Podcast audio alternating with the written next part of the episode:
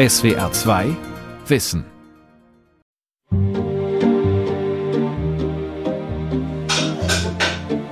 Guten Morgen. Ach, Sie sitzen mit Ihren Lieben noch immer beim Frühstück.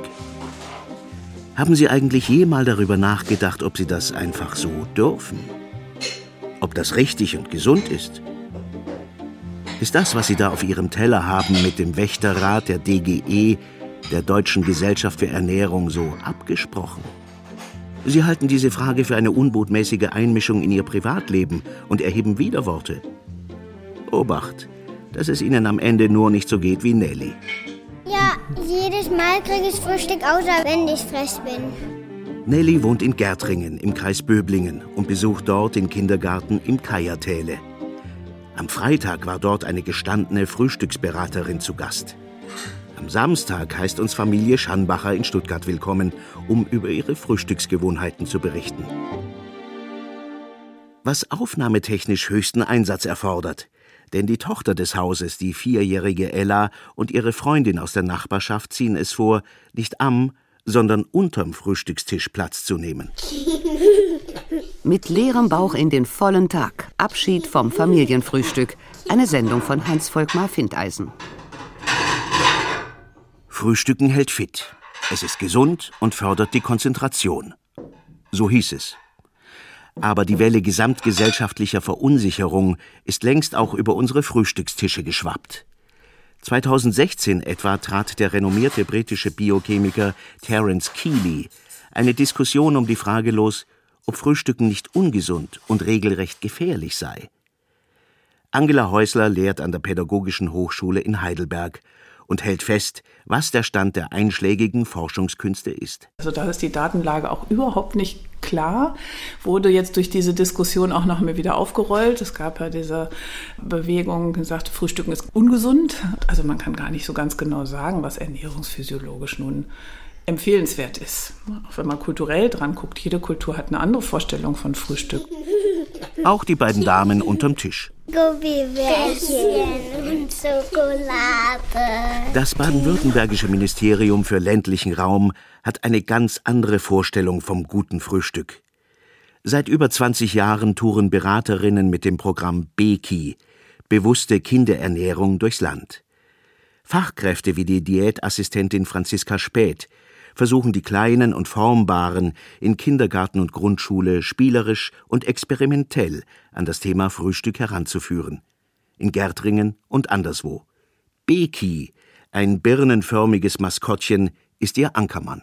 Ich bin die Franziska Späth und ich wurde heute eingeladen, mit euch das Frühstück für alle Kinder zuzubereiten. Da habe ich gehört, dass ihr das immer wieder einmal die Woche macht, für alle Kinder was zuzubereiten. Und da bin ich heute mit der Beki dabei. Und der Beki, das ist der Ernährungsexperte. Und der möchte, dass ihr alle auch Ernährungsexperten werdet.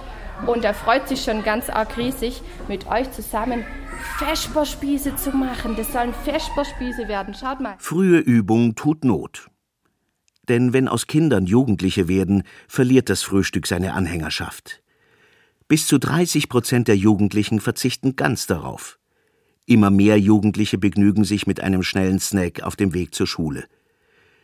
Der Ernährungspsychologe Christoph Klotter lehrt an der Hochschule Fulda. Früher war das Frühstück normal und heute ist der allgemeine Trend in Industrieländern, dass weniger gefrühstückt wird, dass weniger gemeinsam gekocht und gegessen wird, ganz eindeutig.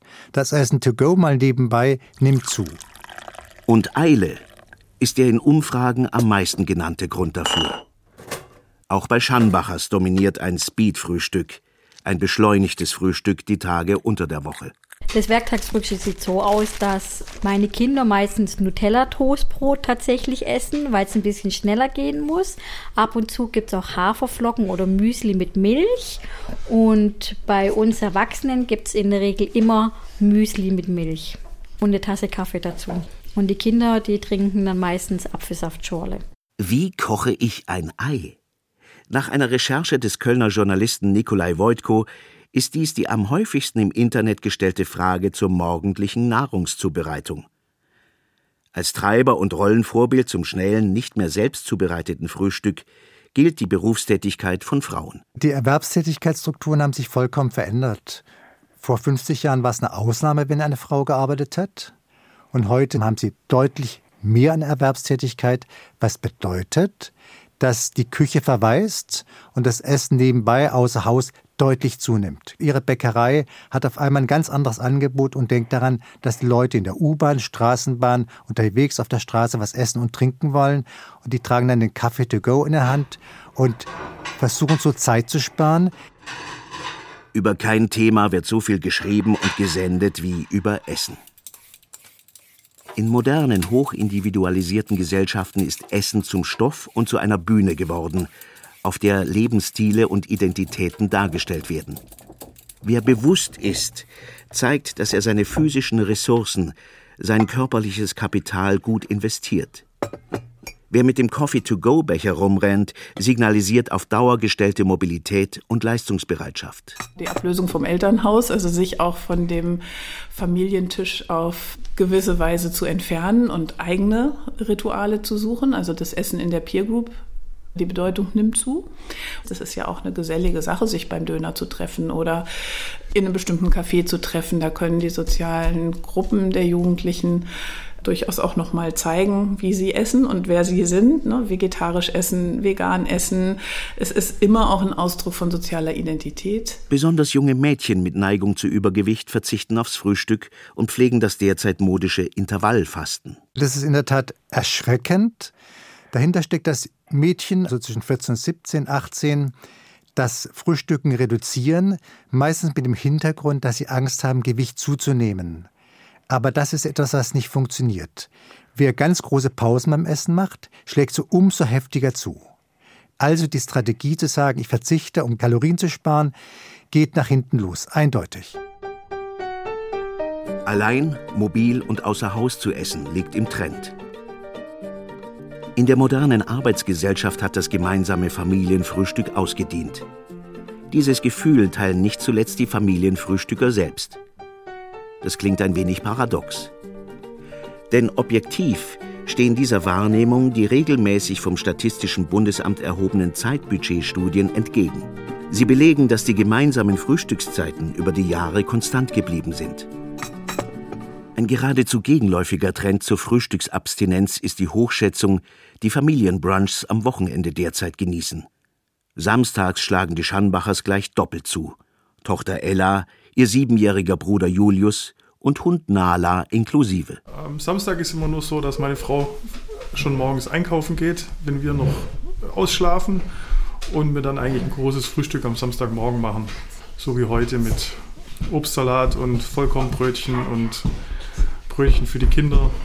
Und? Und, sag. Und Schoko, also so Erdbeerdonuts vom Bäckerwagen. Also es kommt immer so ein Bäckerwagen und dann, und dann gibt er erstmal unserem Hund Würstchen und da drauf ist die Nala ganz neidisch und, und, da, und da kaufen wir halt manchmal Brötchen. Und der Bäckerwagen kommt erst um elf und deswegen ist es dann das zweite Frühstück und da dürfen die Kinder dann immer sich ein süßes Stückchen raussuchen. Und die Erwachsenen, wir kaufen dann nochmal Brezeln oder Brötchen fürs Wochenende. Schokokrose. Während früher endlos zeitungslesende Väter den ordentlichen Vollzug der Frühstücksrituale blockierten, hat sich der mediale Familienkrieg mittlerweile deutlich verlagert. Frau Schanbacher hat da bisweilen ihre liebe Not. Meine Kinder dürfen am Wochenende mal Laptop gucken oder Handy gucken und äh, da haben wir dann das Problem, dass wir sie oft nicht rechtzeitig an den Frühstückstisch kriegen, weil sie lieber gucken möchten.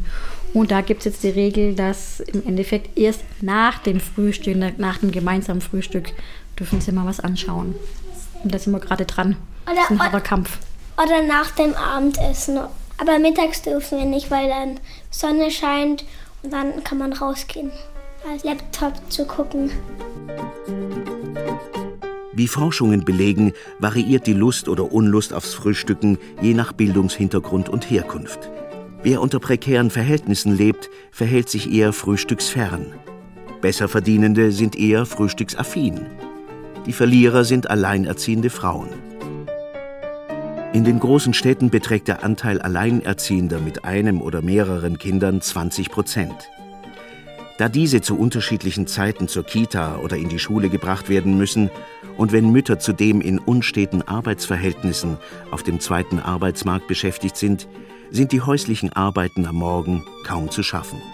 Angela Häusler die Lehrerinnen und Lehrer in der Schule sehen schon, dass je nach Sozialraum der Schule viele Kinder nicht gefrühstückt haben. Trotz allem muss man immer wieder betonen, dass die Leistung, die Familien in der Regel erbringen, um an 365 Tagen, dreimal am Tag eine Mahlzeit für die Kinder sicherzustellen, das auch eine hochkomplexe Aufgabe ist. Gerade wenn man dann alleine verschiedene Kinder in verschiedene Institutionen bringt, ist das wahrscheinlich im Alltag nicht immer zu schaffen. Und dann finde ich es auch schwierig, da das zu verurteilen oder negativ zu betrachten, wenn man dann am Bäcker mal eine Brezeltüte rausholt. Eine schwäbische Laugenbrezel to go mag zum Frühstück ja noch angehen. Aber irgendwo ist bei Emilia dann auch die Grenze erreicht. Fisch zum Frühstück, das geht ja gar nicht. Jetzt überhaupt kein Frühstück morgen. Man spürt es. Der Kaya Taylor Kindergarten nimmt sich viel Zeit für das Thema Ernährung. Dass irgendwelche Ernährungsberater, wie es Christoph Klotter anderswo immer wieder sieht, wie die Kavallerie über die Kleinen herfallen, verbietet sich eigentlich von selbst. Das ist immer noch die Idee, dass wir als Ernährungsfachkräfte irgendwo einreiten können, drei Stunden Unterricht machen und dann denkt, dass dabei was rauskommt. Das ist Quatsch. Vor nicht allzu langer Zeit legte die Frankfurter Allgemeine Zeitung Jürgen Dollase einen Fragebogen vor. Herr Dolase gilt Eingeweihten als eine Art Papst der Fine-Dining-Gastronomie. Was er denn zum Frühstück zu speisen pflege, war da auszufüllen. Herr Dolase zeigte sich von der Frage peinlich berührt, sprach von Horror und schrieb sein Verhalten einem kaum zu brechenden Kindheitsmuster zu. So kam heraus, dass der Gourmet morgens stets einen Wecken mit einer Schmelzkäseecke zu verdrücken pflegt. Essen sei sexy, predigen die Gastrosophen weit und breit. Vom deutschen Frühstück kann man derlei jedoch nicht behaupten. Noch nicht, sagt Christoph Klotter. Die Realität ist, dass das Frühstück ziemlich trüge ist, schwanken zwischen Brot, Wurst, Käse und Müsli und Cerealien vielleicht. Aber wir müssen feststellen, dass es einen Trend zum qualitätsbewussten Essen gibt. Das heißt, aus dem konventionellen Esser wird allmählich der Qualitätsbewusste, dem das originelle Frühstück wichtig ist, der neue Dinge erfahren will und das ist ein ganz starker Trend. Jeder weiß es. Italiener essen zum Frühstück nur einen Keks zum Espresso. Beim zweiten Frühstück gibt es ein Hörnchen und einen Cappuccino. Auf dem Balkan beginnt der Tag unter Umständen mit einer würzigen Kuttelsuppe und der Japaner schaufelt in sich hinein, was er kriegen kann. Ein Glück, dass es mit dem Angebot auf deutschen Frühstückstischen nun langsam aufwärts geht. Doch da gibt es auch Spielverderber. Es sind die Migrantenfamilien, die die vermeintlich vitamin- und ballaststoffreiche deutsche Frühstücksleitkultur kaltschneuzig ignorieren.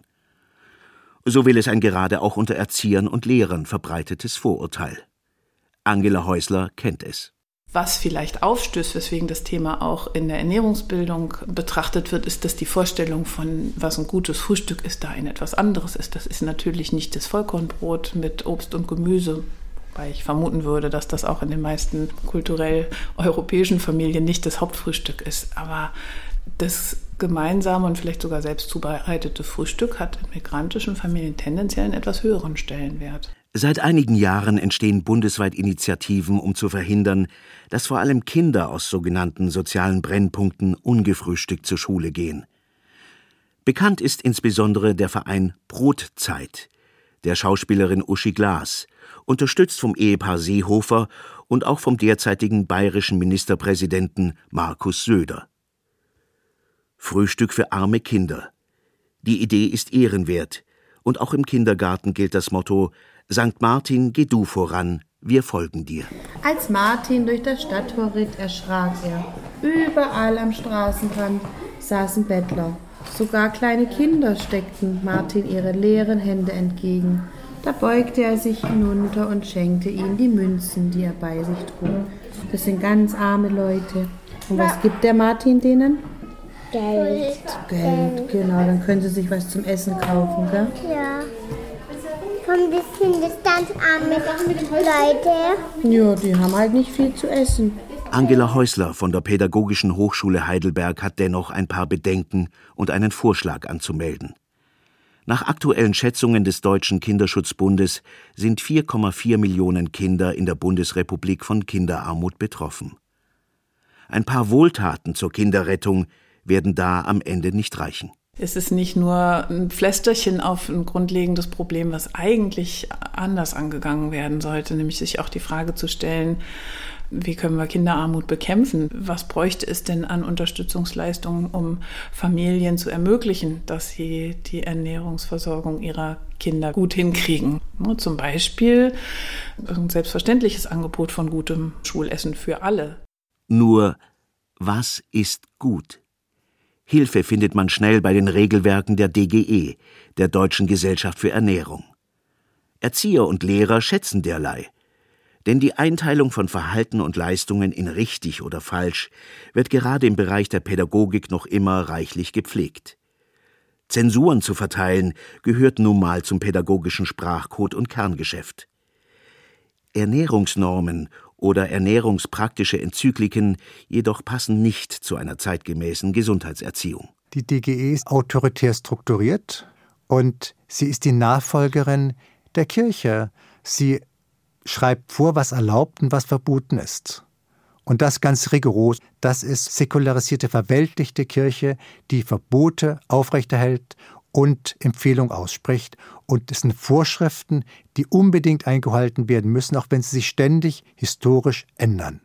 Die Spur der Diskussion um gesundes, wertvolles und natürliches Essen führt zurück in die Zeit der Romantik und zu dem französischen Pädagogen Jean-Jacques Rousseau. Einen weiteren Meilenstein bildete dann im ersten Drittel des 19. Jahrhunderts die Erfindung des dunklen Vollkornbrotes durch den presbyterianischen Prediger Sylvester Graham. Das Körnerkauen, predigte Graham, täte der Jugend in mehrfacher Weise gut. Nicht zuletzt helfe es, den Nachwuchs von der Masturbation abzuhalten. Um 1900 erfanden die amerikanischen Brüder Kellogg beide engagierte Mitglieder der Gemeinschaft der Adventisten, die Cornflakes.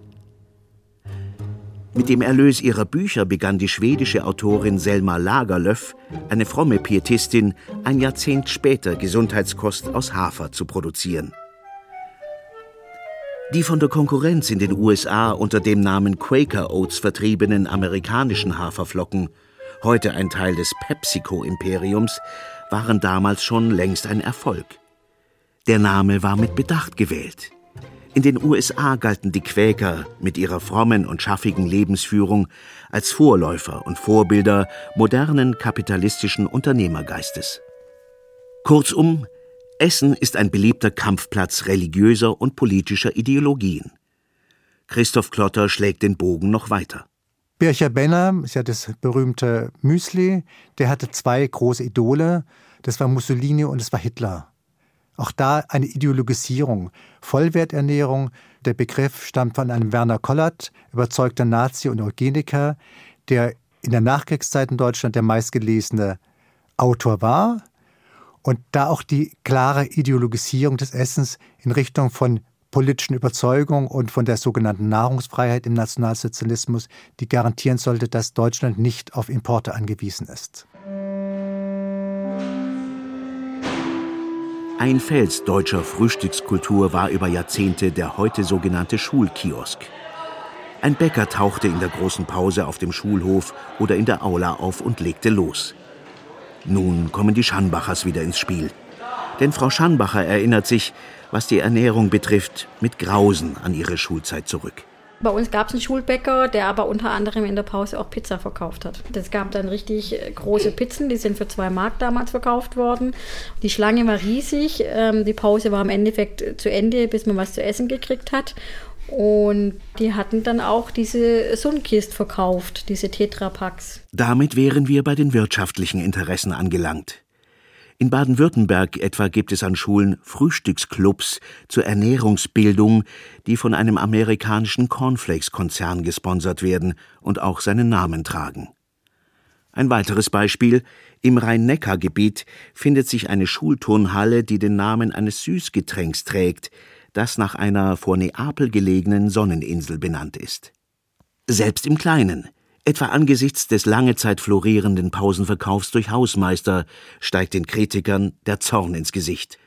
Spannende Strukturen sieht Angela Häusler auch mit Blick auf die Kantinen der Ganztagsschulen. Es sind nicht nur die Hausmeister, das sind Strukturen, wo man wirklich Spannendes dran sehen kann. Zum Beispiel gibt es auch die Konstellation, dass die Caterer, die für die Mittagsversorgung zuständig sind, dann gleichzeitig, weil sie mit dem Mittagessen nicht das Einkommen erzielen können, das ist ja auch finanziell sehr stark gedeckelt, vertraglich sofort sich mit reinschreiben lassen, dass sie auch den Schulkiosk betreiben. Auch das gehört zum Thema Frühstück des Nachwuchses dazu. Ein riesiges Gespinst von Imbisswagen, Dönerbuden, Bäckereien und Supermärkten in der Nachbarschaft vieler Schulen. Sie locken mit einem breiten Angebot, auf das Schüler gerne zurückgreifen. Wer von guter Ernährung spricht, sollte auch diesen Aspekt ins Kalkül mit einbeziehen. Wir müssen da unbedingt intersektoral, so sagt das die Gesundheitsförderung, vorgehen. Wobei die finanziellen Ressourcen für die Schulverpflegung sehr übersichtlich sind, muss man da auch gleich kritisch sagen. Und eine gesunde oder gute Ernährung, ist vielleicht besser zu sagen, schwierig ist. Aber es ist entscheidend, ein gemeinsames Konzept zu entwickeln, weil sonst unterschiedliche Systeme sich eher bekämpfen, als gemeinsam etwas tun. Das heißt, wir müssen immer verbinden Schule mit Nachbarschaft, Schule mit Familie und ein gemeinsames Konzept entwickeln, sonst funktioniert das nicht. Oder man schneidet sich wie die gerade gedankenversunken einen Apfel schnippelnde Leonie gehörig ins eigene Fleisch. Ich habe mir schon mal ganz arg einen Daumen geschnitten, da muss ich sogar abgeholt werden. Zum Dr. Böse. Der ist aber nicht böse, der Dr. Böse. Letzter Punkt. Der große Aufreger die Frühstücksbox. Also da kriegen sie immer ein Brot drauf, entweder mit Salami oder Frischkäse.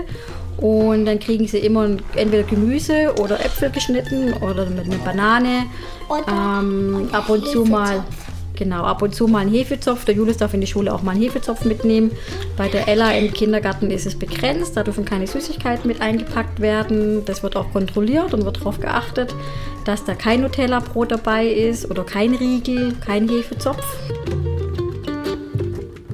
Frühstücksboxen sind unscheinbar, aber sie haben es in sich.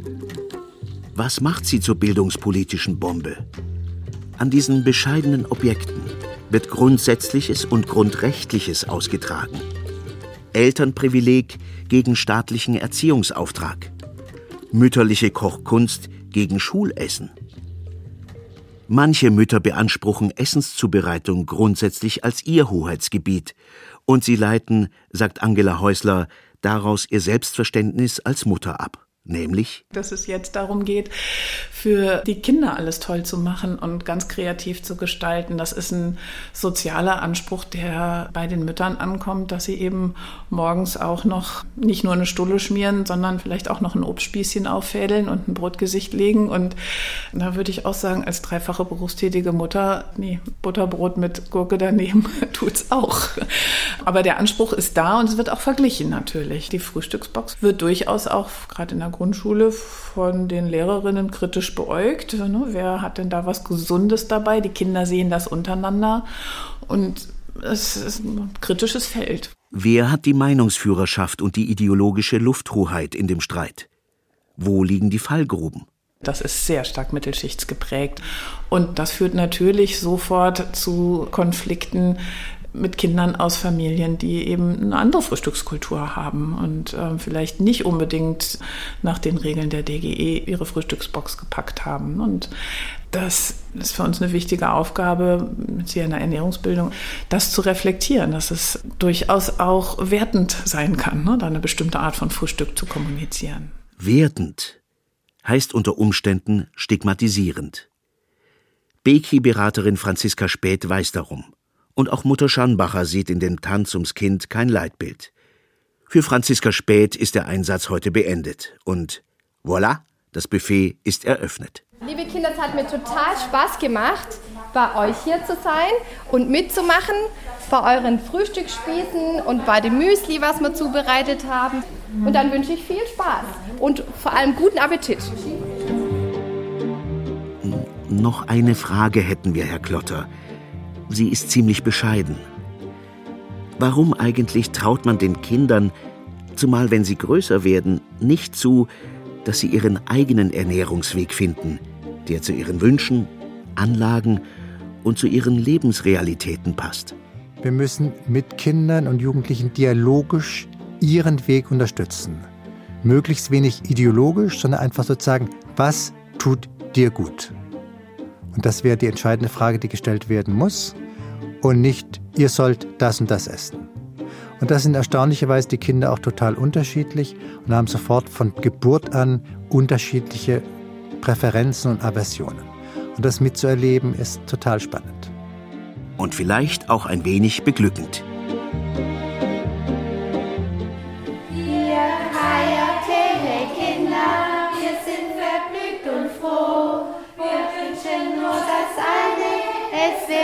Immer so.